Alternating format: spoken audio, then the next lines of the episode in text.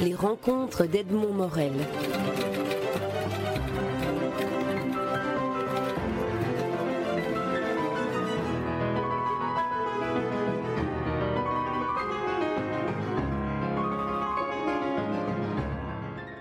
Blandine Le Calais, vous publiez un roman aux éditions Stock intitulé La balade de Lila K comme la lettre K. Alors d'emblée, je voudrais dire que c'est un des plus beaux livres, un des livres les plus envoûtants que, que j'ai lu. C'est un livre vertigineux, euh, un, des plus vertigineux que j'ai lu depuis, depuis longtemps. Euh, difficile de, raconter, de faire, de faire le, pitch, comme on dit en cinéma, de, de l'histoire, mais malgré tout, on peut on peut peut-être raconter que le roman se déroule au 22e siècle, au début du 22e siècle, dans un endroit qui est une euh, mégalopole qui ressemble un peu à Paris de par les noms que, que l'on cite et qui, les noms de lieux que l'on cite.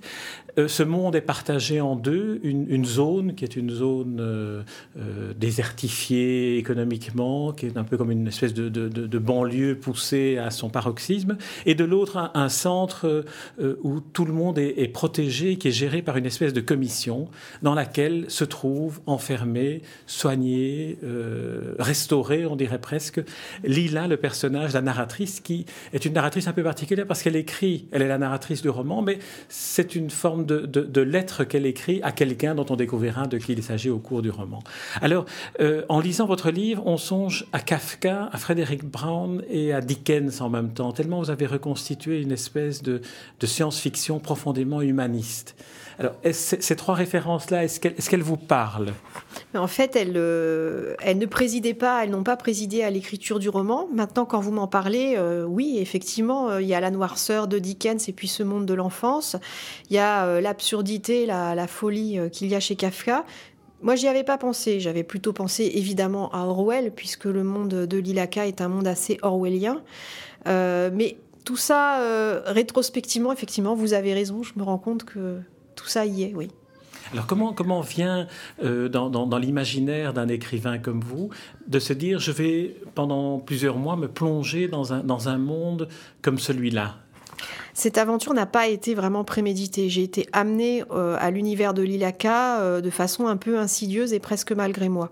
Au début, j'avais dans l'idée d'écrire un roman très bref, euh, et contemporain qui parlait des rapports entre une mère et sa fille ou entre une fille et sa mère. Et c'était donc l'histoire qui est le cœur de, cette histoire-là, hein. une histoire d'amour un peu fou et très tourmentée entre une mère et sa fille. Il faut dire que Lilaka, pour quand même dévoiler un peu du roman, a été séparée brutalement de sa mère. C'est le souvenir qu'elle a lorsque elle, elle, se réveille dans ce centre de soins. En fait, le, la trame du roman, c'est donc euh, une jeune fille qui raconte son histoire depuis le moment où des hommes mystérieux l'ont séparée de sa mère pour la conduire dans un centre où on va la rééduquer. On comprend très vite que cet enfant euh, a subi un traumatisme, qu'elle est surdouée et elle est amnésique. Donc l'histoire du roman, c'est la quête que va mener cette petite fille puis cette jeune fille pour retrouver sa mère et retrouver sa mémoire perdue. Mais moi, à l'origine, je voulais juste raconter une histoire assez euh, coup de poing, assez brève sur euh, l'histoire de cette mère et cette fille. Et puis très vite, euh, s'est imposé à moi l'idée qu'il fallait décaler cette histoire dans un temps qui serait non pas demain mais après-demain et installer autour de l'histoire de Lila tout cet univers un petit peu étrange, à la fois étrange et familier de cette société euh, que vous avez décrite euh, il y a quelques instants. Et donc tout ça pour vous dire que j'ai été aspirée par cet univers futuriste que j'avais mis déjà en place pour un autre roman que je n'écrirai probablement jamais. Mais donc j'ai reversé tout l'univers de ce roman qui était en place dans le monde de l'Ilaka. J'ai fait en quelque sorte la greffe de deux projets littéraires et je me suis retrouvée avec ce projet un petit peu énorme et dont l'ambition dépassait euh, de loin celle que j'avais initialement. Je me suis trouvée aspirée dans cet univers et c'est vrai que j'ai consacré deux années de, ma vie avec une sorte de vertige euh, en, en ayant constamment des doutes sur ma capacité à terminer. Voilà, donc il m'a fallu beaucoup d'énergie pour maîtriser le projet romanesque et pour le mener à terme. Euh, vous évoquez que ce roman est finalement issu de, deux, de deux, mm. projets parallèles.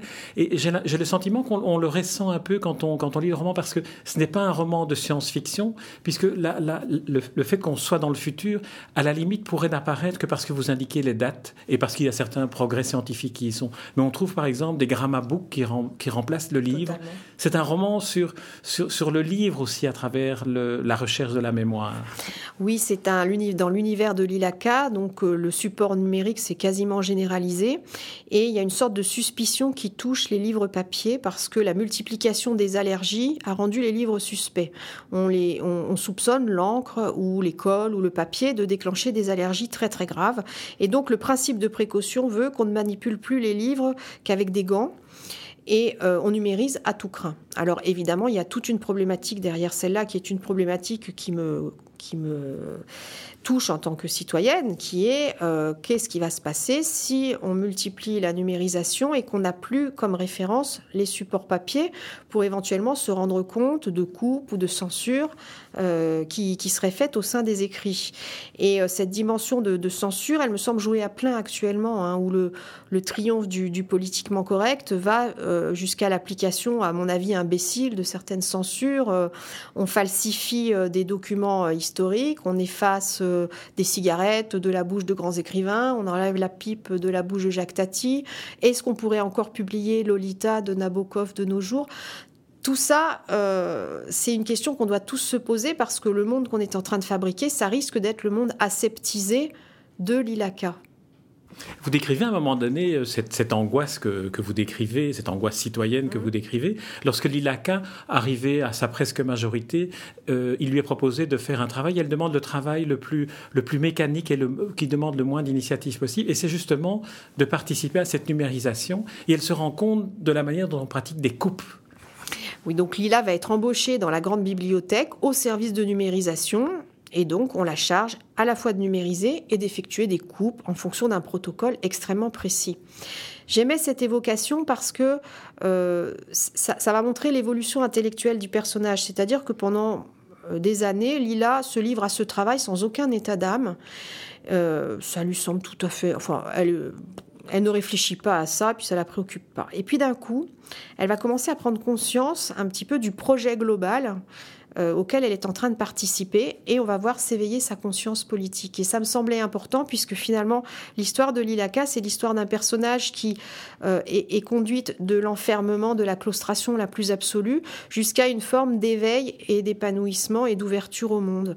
Et donc on va voir se développer euh, de façon très chaotique, très sa sensualité et on va la voir s'éveiller, son intelligence déjà vive, mais disons que s'éveiller sa conscience du monde, sa conscience des implications, sa conscience politique. Et ça passe à travers une réflexion sur l'écrit et sa transmission. Il y a autour, gravitant autour de votre personnage, qui est un personnage magnifique, que ce soit à l'enfance dont on découvre, il y, a, une séquence où on découvre la manière dont la relation avec sa mère s'établissait, qui, est du Dickens projeté dans, le futur, tellement c'est tellement c'est saisissant d'émotions. Mais autour de autour de, de vous avez imaginé une série de personnages qui sont tous en même temps très très très plausibles dans le dans leur réalité romanesque, mais en même temps qui sont des métaphores. Et je pense à ce personnage de, Justinien, qu'on appelle Scarface, là, qui est un, automate, qui est un, personnage, qui est un, avatar, dirait-on, mais qui est peut-être le, plus humain de tous ceux qu'elle va rencontrer euh, dans, la proximité de la bibliothèque. Je me suis amusée à peupler le monde de l'Ilaka euh, de personnages qui ne sont pas tout à fait des êtres humains, euh, mais qui ont des rapports avec l'humanité. Dans le monde de l'Ilaka, il y a les êtres humains, et puis il y a les automates qui sont des sortes d'androïdes euh, pas humains, mais, mais, qui ressemblent en tout point euh, à des êtres humains. Et puis il y a ce qu'on appelle des chimères, qui sont des personnages issus de manipulation génétique et qui sont anthropomorphes, mais euh, auxquels on n'accorde pas le même respect qu'aux êtres humains. Et je m'amuse à brouiller les frontières des genres, c'est-à-dire que les automates, après leur mort, sont autopsiés. Comme ils coûtent très cher, on les révère et on en prend grand soin. Alors que les chimères, qui elles sont faites de chair et de sang, sont considérées presque comme des animaux euh, anthropomorphes.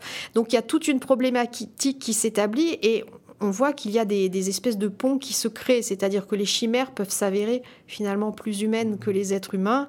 Euh, j'ai aimé brouiller les pistes parce que je crois que sans doute la question va se poser bientôt. Hein. Euh, on est en train de développer des androïdes, on est en train de manipuler génétiquement. Il y a des chances pour que très prochainement on arrive à produire des êtres anthropomorphes qui seront peut-être pas tout à fait des êtres humains. Et je pense que toute la problématique qui pouvait agiter l'Antiquité au sujet des esclaves, sont-ils des êtres humains ou pas, on va, on va la connaître à nouveau avec de nouveaux prototypes d'êtres vivants qui nous ressembleront beaucoup sans être tout à fait nous de Justinien, euh, vous faites aussi, donc on sait maintenant qu'il est une chimère, mais vous faites aussi une chimère qui est un, qui est un poète. Alors là, euh, c'est aussi cette manière que vous avez de faire sans, sans, comme sans y toucher, sans vraiment insister, mais on découvre que, euh, alors que son existence est très, très éphémère, parce qu'il il meurt assez vite, Justinien, et on découvre après qu'il il a tout un, toute une, plaquette de, électronique de, de, poèmes.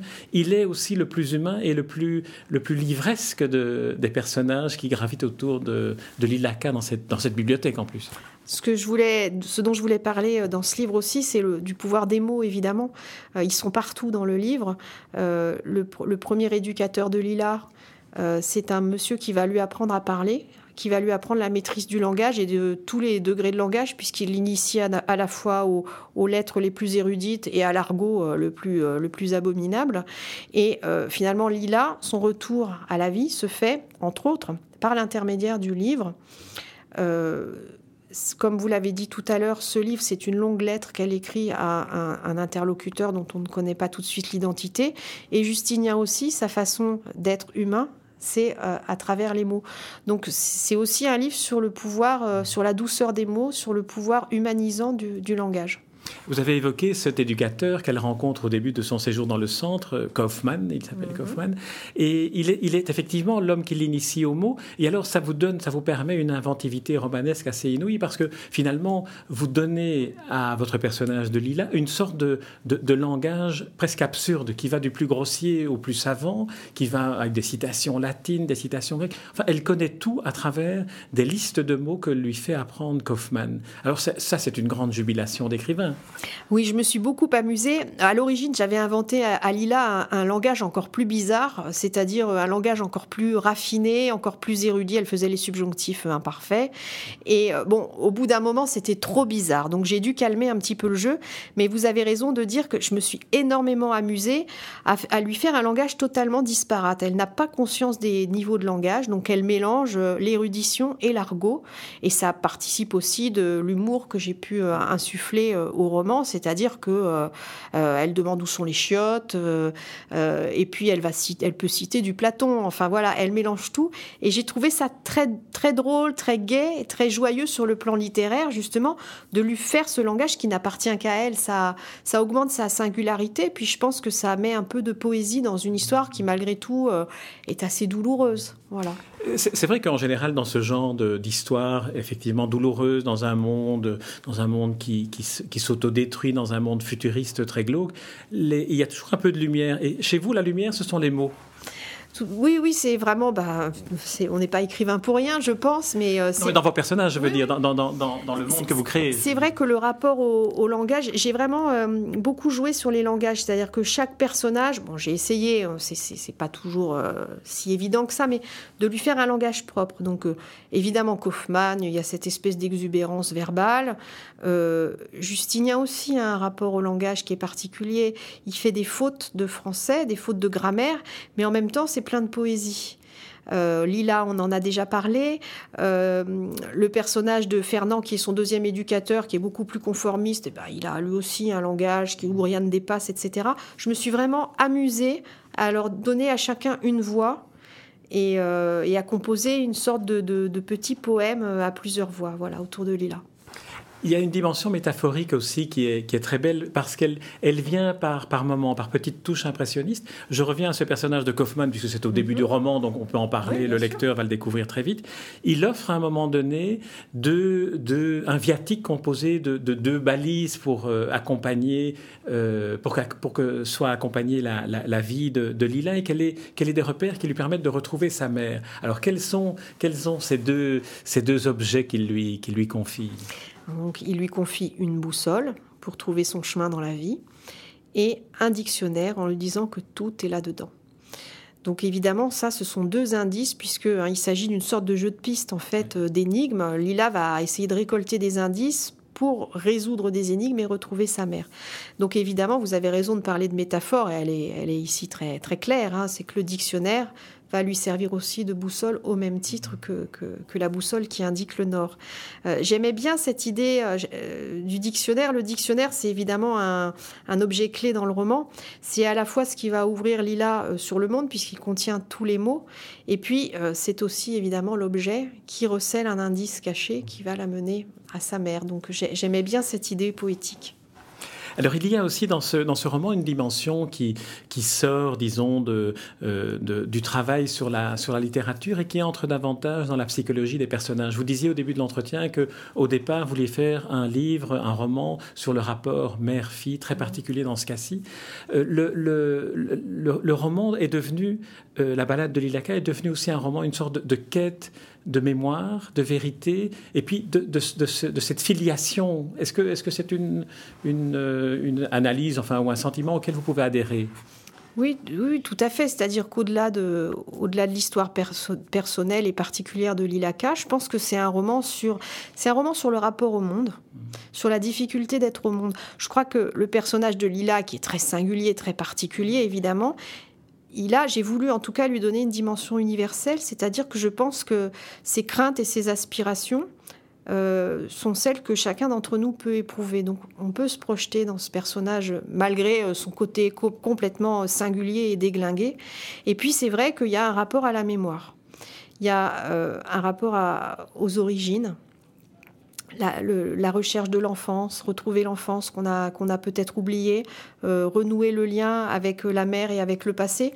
J'ai l'impression qu'on est tous plus ou moins des orphelins de cette période-là de notre vie et puis euh, des orphelins de, d'une sorte de lien originel qu'on imagine euh, très, très intense et très intime avec la mère et qui, qui se défait ou qui s'abîme dans le courant de l'existence. Donc c'est vrai que c'est un roman sur la filiation et sur la, la recherche d'une sorte d'union originelle euh, à laquelle on peut rêver. Blandine Le Calais, je vous remercie pour cette interview et surtout pour ce roman dont je ne saurais trop recommander à tous ceux qui nous écoutent et qui en entendent parler de se plonger dans ce roman. C'est un vrai envoûtement, c'est un enchantement ce livre à, les, à tous les niveaux, à toutes les strates dont on a, dont on a parlé, que ce soit au niveau de l'histoire, du langage, des personnages, de, et aussi de la perception du, du monde et de cette euh, humanité que, que vous redonnez au lecteur comme un, comme un magnifique cadeau. Le roman s'appelle La balade de Lila et il est paru chez Stock. Les rencontres d'Edmond Morel.